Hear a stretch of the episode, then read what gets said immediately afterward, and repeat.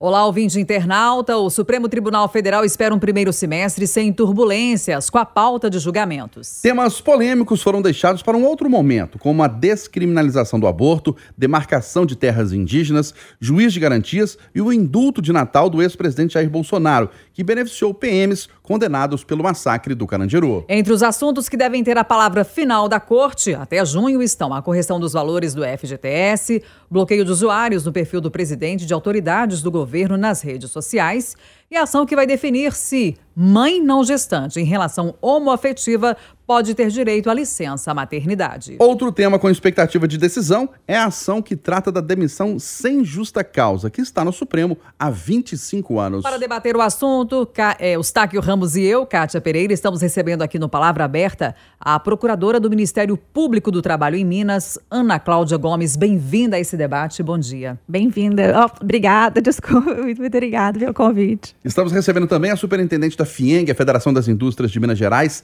Érica Morreale. Érica, bom dia, obrigado pela presença. Obrigada, bom dia, bom dia a todos. Bom dia. Vamos começar ouvindo a procuradora Ana Cláudia Gomes. Essa ação que trata da demissão sem justa causa, ela quer exatamente o que, doutora? Na verdade, o objeto da ação ele é um objeto mais limitado. Né? O objeto da ação está questionando um decreto do Fernando Henrique Cardoso que de forma a, unilateral e sem, ou seja, sem anuência do Congresso Nacional, retirou do ordenamento jurídico uma convenção internacional, que é a Convenção 158 da OIT. Então, o objeto é esse objeto normativo. Agora, o efeito dessa decisão é a questão da validade interna ou não da Convenção 158 dentro do Brasil. Né? E o que diz a Convenção 158? A Convenção 158 ela estabelece, na verdade, direitos para proteção do empregado na dispensa do empregador, por iniciativa do empregador. Né? E aí temos direitos do ponto de vista coletivo, ou seja, direitos afetos a uma dispensa coletiva, chamada dispensa em massa, e sim um, um direito aí que vai, que vai impactar a vida do, do empregado, né? que é o direito à informação do ponto de vista da relação individual entre empregador e empregado. Ou seja, o direito a ele ser informado pelos motivos subjetivos ou objetivos da sua ruptura contratual por iniciativa do empregador. Aqui no Brasil, a chamada, chamada dispensa sem justa causa, digamos assim, né? Nos países que ratificaram a Convenção 158, ela acaba não existindo, porque é sempre uma dispensa motivada, explicitada ao empregado sobre aquele motivo. Seja um motivo de ponto de vista subjetivo, seja um motivo de ponto de vista objetivo. Essa ação pretende acabar com a demissão sem justa causa? Não, ela não pretende acabar com a demissão sem justa causa. Como disse, o objeto da ação é mais limitado. O objeto diz respeito a um decreto do Fernando Henrique. A consequência que teríamos se vier a voltar à validade da Convenção 158, será sim de uma forma a, a, a, ter o direito à informação, ou seja, mesmo se ele for dispensado, que ele seja informado, ele vai, ser, vai, ser, vai poder ser dispensado pelo empregador, mas ele vai ter que ser informado por qual motivo ele está sendo dispensado por uma incapacidade de adequação ao trabalho, por falta de produtividade, ou seja, por uma desídia, por questões de ordem subjetiva ou por questões de ordem objetiva, chamado, por exemplo, uma, é, fechamento de uma parte da planta fabril, diminuição do lucro da empresa, uh, dificuldades momentâneas, alguma coisa do ordem, ordem objetiva que não diz respeito ao próprio empregado. Antes de passar a palavra para a Érica Morreari, que está representando os empresários, doutora Ana Cláudia, o Ministério Público do Trabalho é a favor de que as empresas empresas informem sempre o motivo da demissão? O, Ministério Público do Trabalho não tem uma posição institucional sobre o tema, vamos lá, porque está indo em causa no Supremo Tribunal Federal há 25 anos. Certamente agora, com o início do julgamento, né, porque a gente já externou, já existem sete votos externados, a é, é, oito votos, ou sete, faltam três votos, são oito votos externados é, para a finalização desse julgamento. Creio que o Ministério Público do Trabalho vai emitir alguma nota, enfim, pela sua coordenadoria responsável. Agora, eu posso dizer, em relação institucional, o Ministério Público do Trabalho, ele é ele, é prioritariamente favorável a toda a legislação que tem origem em tratados internacionais da OIT. Por quê? Porque a OIT hoje ela tem trabalhado um tema muito importante que chama o conceito de trabalho digno. Ela tem eh, trazidos é, eh, saúde e segurança no trabalho, respeito à discriminação, proteção das minorias, direito à informação contraditório, isso dizem respeito ao trabalho digno. Então, o Ministério do Trabalho, nesse complexo de trabalho digno, de dar conteúdo a essa noção de trabalho digno, ele é plenamente favorável. Então, e daqui a pouco a gente quer ouvir a senhora também sobre como que está o Brasil no cenário internacional quando a gente trata desse tema. Mas agora a gente passa a palavra para Érica Morreale, que é superintendente da FIENG. Érica, e como que os patrões avaliam essa ação que está no Supremo Tribunal Federal? Há alguma preocupação? Sim, é, há uma enorme preocupação. É, agora, ao que né, se demonstra do texto da, da Convenção 158 da OIT, não é apenas a obrigação de informar ao trabalhador acerca do motivo do seu desligamento. O motivo, segundo o texto da, da, da Convenção Internacional, é uma, uma justificativa. Então, é praticamente um motivo muito, muito limitado. Então, é quase que uma justa causa em que o trabalhador pode contestar com o apoio do sindicato profissional e isso ser questionado na Justiça do Trabalho e a empresa ficar naquele limbo entre o julgamento de um juiz do trabalho, que no Brasil nós sabemos o quão moroso, né, em razão do volume que vem aumentando significativamente, e ali aquele limbo, caso a Justiça do Trabalho é, dê a concordância ao trabalhador, ao sindicato profissional, aquele período não trabalhado recai ao encargo do empresário. Então, é mais um fator de uma enorme insegurança jurídica. Fora isto, é, não apenas essa insegurança jurídica, já, já né, no Brasil a gente já ouve todos os dias que é muito difícil se investir aqui, porque até o passado é incerto. Então, hoje, o contexto ele já é de tanta insegurança jurídica em todas as óticas, trabalhista, tributária, meio ambiente, mas esse encargo, realmente o que nos assusta, o que nos preocupa e as manifestações que a gente ouve no dia a dia, é esse desestímulo ao, ao, ao, ao investimento para cá. E emprego é gerado por quem investe. Então, esse encargo trabalhista, que já é muito grande, nós somos hoje um dos países é, de todo o mundo que tem mais encargo sobre a ótica da folha de pagamento, sobre a ótica salarial. E, por outro lado, se observarmos é, os países que ratificaram a Convenção 158 da, da OIT, trago aqui alguns exemplos, como Camarões, República Democrática do Congo, Etiópia, Lesoto, Niger, a, a taxa de informalidade é acima de 80%. E, na Uganda, por exemplo, 93%. Na Zâmbia, 80, em Zâmbia, 86%. Ou seja, a tendência de não gerar emprego formal é muito grande. Quanto mais você estressa né, a forma de demitir, como admitir, essa flexibilidade do contrato de trabalho, por quê? Sobretudo numa indústria, vamos pensar, o que demanda a, a, a sua necessidade produtiva é o seu cliente, é o cliente final, e aí impacta uma cadeia produtiva enorme. É um concatenado com o outro. Então, se o mercado ele não demanda, o que você vai fazer com aquela mão de obra excedente, você não pode demitir. E mais, se for por um motivo que você tem que demonstrar toda a vulnerabilidade econômica, financeira da empresa, qual o impacto disso no mercado financeiro, no mercado de capitais? Essa falta de credibilidade que vai ser demonstrada no mercado vai ter um impacto direto no negócio.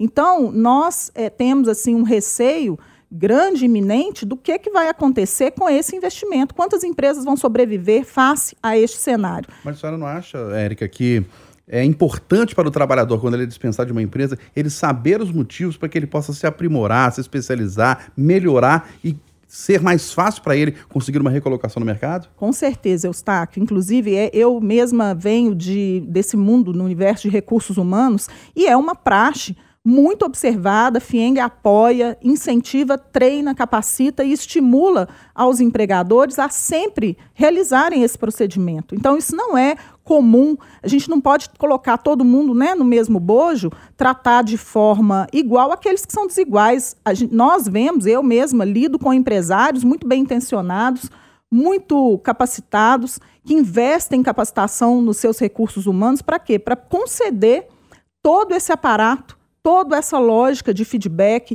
de treinamento, capacitação, desenvolvimento. Agora, diante de uma situação é, que não há condições, nós sabemos que o contrato de trabalho, o contrato de emprego, ele é pautado numa relação de confiança, Eustáquio. Então, veja bem, se por algum motivo quebra-se a relação de confiança, como manter aquele empregado? Basta você analisar sobre a ótica pessoal. Você tem empregada doméstica em casa? Aquilo é um contrato de trabalho, um contrato de emprego. A Convenção 158 não há exceção. Você vai confiar o seu bem maior, que é a sua casa, o seu lar, seus filhos, na mão de uma pessoa cuja confiança foi quebrada? e você não pode demitir porque não se enquadra, não se enquadra naquele rol tão limitado da Convenção 158, então vale o mesmo para determinadas empresas, para determinadas funções é, funções adequas a essa questão da confiança, que é uma premissa do contrato de emprego. Dona Ana Cláudia, as empresas ficam vulneráveis na sua avaliação? Não, não. E eu vou fazer umas, algumas retificações, alguns contrapontos pelos quais eu discordo. Primeiramente, eu discordo desse argumento ad terrorem. Sempre vou discordar do argumento ad terrorem. Por quê? Porque eu acho, como, eu, como a gente estava conversando de forma antecipada, a nossa Constituição ela, ela, ela prioriza, em primeiro momento, a pessoa humana. É o princípio da dignidade da pessoa humana que está em causa. Não é o princípio da livre iniciativa, não é o poder econômico, não é o capital. O foco é a pessoa. E quando a gente trata de uma relação de emprego, não é a confiança que é a base, é uma relação desestruturada do ponto de vista econômico. Um detém o capital, o outro precisa daquele, daquele trabalho para a subsistência da sua família. Ele precisa de ser tratado com respeito e alteridade. Então, eu discordo, eu não acho que, a, que o tratado, a Convenção 158, ela seja limitada. Eu não acho que, se ela voltar a, a, a, a ordenamento jurídico, ela vai ter que necessidade de ter uma legislação interna para regulamentar. Não acho que, é, que estar colocando uma, uma, uma como se fosse uma, uma dispensa com justa causa, não, é uma dispensa motivada. O importante da Convenção 158 é chegar ao trabalhador explicitação dos motivos determinantes da sua dispensa. Ou seja, que ele não pode ser passado na. Agora você passa no RH e pega seu, seu dinheiro seus documentos. Ou seja, ele vai ter uma, uma ele vai ter uma noção do que está acontecendo, ele, inclusive para ele se recolocar, para ele tentar melhorar até para um outro posto de trabalho. É, e a outra questão é assim, os exemplos que a doutora deram sobre a questão 158 não são os melhores exemplos. Né? Os melhores exemplos de países que é, são ratificantes da Convenção 158 são os países europeus, países como Portugal, países como França, como, como Espanha, como Itália tem sim seus problemas econômicos, a gente sabe que a Itália está passando, mas vai olhar, vai, vai, fazer um juízo de retrospecto em relação a, a, a, aos últimos anos, em, termos de desenvolvimento depois da Segunda Guerra Mundial, principalmente, como que a Europa se desenvolveu. E a, a, a, Convenção 158 ela não pode ser olhada como um ponto único. A gente tem que olhar como outro ponto, a gente tem que investir em educação, investir em treinamento, investir em educação de base, investir em educação, escola. É isso que vai fazer o desenvolvimento. Né? E outra coisa, se a empresa é uma empresa que, tem, que quer tratar com treinamento do, do, profissional, se quer investir no profissional, qual é o problema? Qual é o problema da gente tratar o trabalhador não como coisa, e sim como sujeito de direito, uma pessoa que, que, que, que está numa relação que depende daquele emprego, depende daquela posição para subsistência e da sua família, tratar ele com respeito, dando a ele a informação pelas quais ele está sendo dispensado. Eu queria só um esclarecimento aqui, que o Eustáquio também quer fazer uma pergunta para a senhora. É, é, abre mesmo a possibilidade de o trabalhador dispensado contestar a justificativa na justiça? Aí que está. Na verdade, a, a, Convenção 158 não chega a esse pormenor, né? Então, se a, gente, se a gente pautar, por exemplo, pelo que acontece dentro da administração pública, a administração pública, se a gente olhar pelo ponto, ponto mais radical, digamos assim, um servidor público que, que não pode ser dispensado, tem sua estabilidade, tem que passar por processo administrativo, de fato, a, a, a, o, o judiciário reconhece a não sindicabilidade, muitas vezes, do poder discriminar, de, é, é, de decisório da administração pública sobre isso. Transmutando isso para dentro da relação de emprego, que é óbvio que é uma relação é, é sujeita ao direito privado, é uma relação diferente, uma relação de poder privado, creio eu que a Justiça do Trabalho vai poder sindicar, mas ela não vai poder sindicar com mesmo é, é, é, interferindo nessa relação capital e trabalho ela vai poder é, verificar assim, a, a, veracidade da informação, mas não no, no, meu ponto de vista assim, ah, foi por falta de adaptação. Não, não foi por falta de adaptação, foi por uma outra questão. Eu acho que não, eu acho que a Justiça do Trabalho vai ter é, é, uma síndica, uma síndica contra a veracidade, única, única e exclusivamente contra a veracidade. Agora, é fato que isso não está delimitado no tratado, como eu falei, vai depender de legislação infraconstitucional, vai depender de uma evolução da jurisprudência, e os, e os países que ratificaram ninguém está aí, assim, dos países exemplos que ratificaram, são exemplos, para mim, grandes exemplos em termos de desenvolvimento econômico.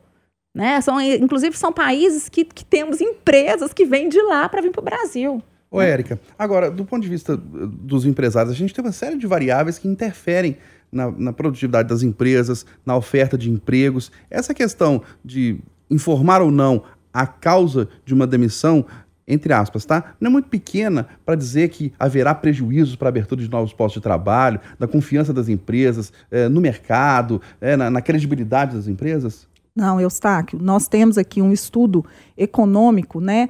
É bem detalhado sobre os países que adotam essa Convenção 158, sobre a ótica da produtividade é, os Estados Unidos, por exemplo, que não tem essa prática, que tem realmente a legislação, ela tem uma ótica federal em alguns estados, mas modo geral, nós, o Brasil hoje, ele já, já produz, ele já é produtivo em um quarto comparado aos Estados Unidos. Ou seja, um trabalhador brasileiro, ele produz é, um, um, trabalhador, desculpa, americano nos Estados Unidos, ele produz similar a quatro trabalhadores no Brasil. Então, isso já é uma realidade. Como, por exemplo, agora a doutora citou o, alguns países europeus, a Espanha, que ratificou a convenção, que tem essa prática desde 1985, hoje ela possui uma das taxas de desemprego mais altas de toda a Europa. Mas tem a ver com isso? Tem a ver com isso, sem sombra de dúvida. A Itália, por exemplo, imagine, você tem praticamente um engessamento, não pode fazer dispensa, não é apenas não informar, não é isso. A informação, como eu disse, já é praxe das empresas informar o motivo. É uma reestruturação, é uma baixa adequação, uma não adequação àquele posto de trabalho, é um problema de competência técnica, técnica, um problema relacional, comportamental, são realidades do dia a dia. E você engessar esse tipo de, de, desligamento, ou mesmo quando há uma baixa de produção que não impacta num primeiro momento nas causas trazidas pela convenção. E como eu disse, a exposição financeira, isso é muito ruim hoje, a gente pensando no mercado global como está, qual o impacto disso perante os seus até investidores. Então, sim, é, e repito, não é apenas uma informação. O texto da Convenção é, da 158 da OIT diz expressamente que o empregado poderá discordar e contestar com o apoio do seu sindicato profissional.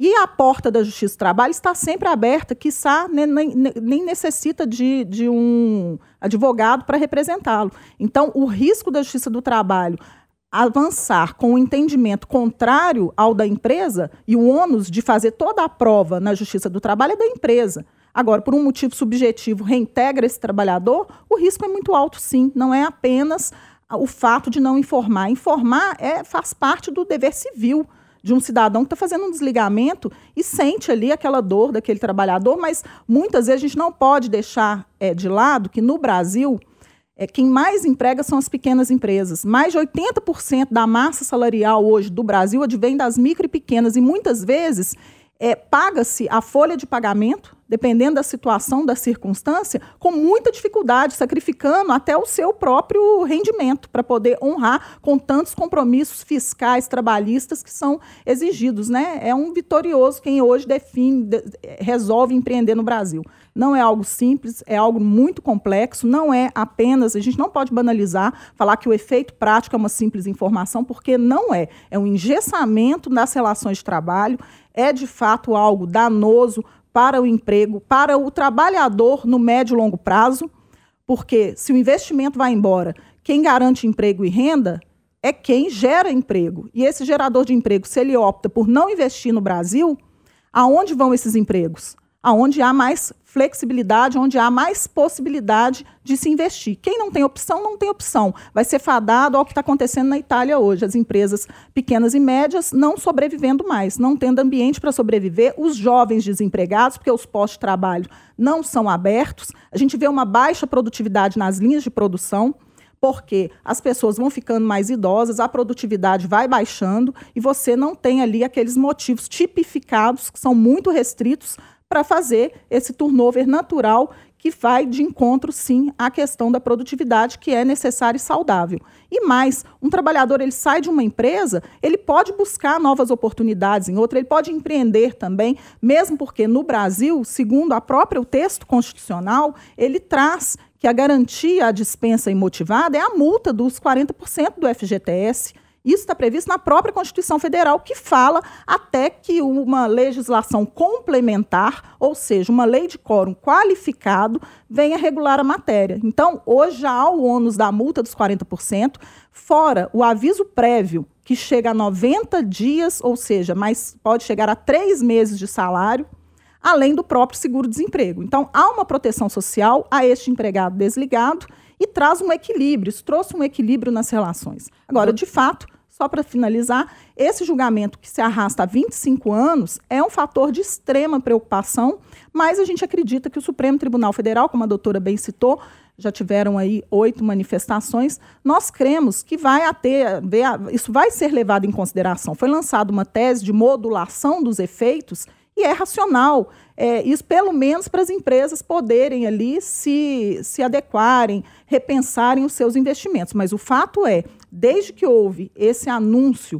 dessa possibilidade, e muito importante esse esclarecimento, como a doutora colocou, que não é algo de imediato que vai acontecer, porque isso já trouxe esse fervor, esse calor, então não vou investir esse ano. Esse já é hoje assim o jargão que a gente escuta. Então desmistificar é muito válido, né, para que elas entendam, compreendam que carece aí de uma regulamentação ainda, né, considerando a hipótese do Supremo ter essa racionalidade, essa razoabilidade que a gente ainda acredita muito, e a FIENG participa neste processo, na condição de amigos curi, estamos confiantes né, de que o Supremo vai ter aí essa, essa razoabilidade ao concluir esse julgamento. É, o Érica Morreale, a gente entende que a senhora já fez até é, parte das considerações finais, né, que é justamente falando da expectativa quanto ao andamento desse tema no Supremo Tribunal Federal. Então, passo agora a palavra para doutora Ana Cláudia Gomes, para nas suas considerações finais fazer mais algum contraponto, falar dessa expectativa e resumir para a gente como é que o Brasil é visto lá fora no tratamento que está dando essa convenção. Bom, então só para fazer um contraponto rapidamente a doutora Érica, é o seguinte, eu, eu não, eu, mais uma vez, isso não, é, isso não é o único problema do Brasil. O problema do Brasil, quando se fala que ah, o americano produz quatro vezes mais,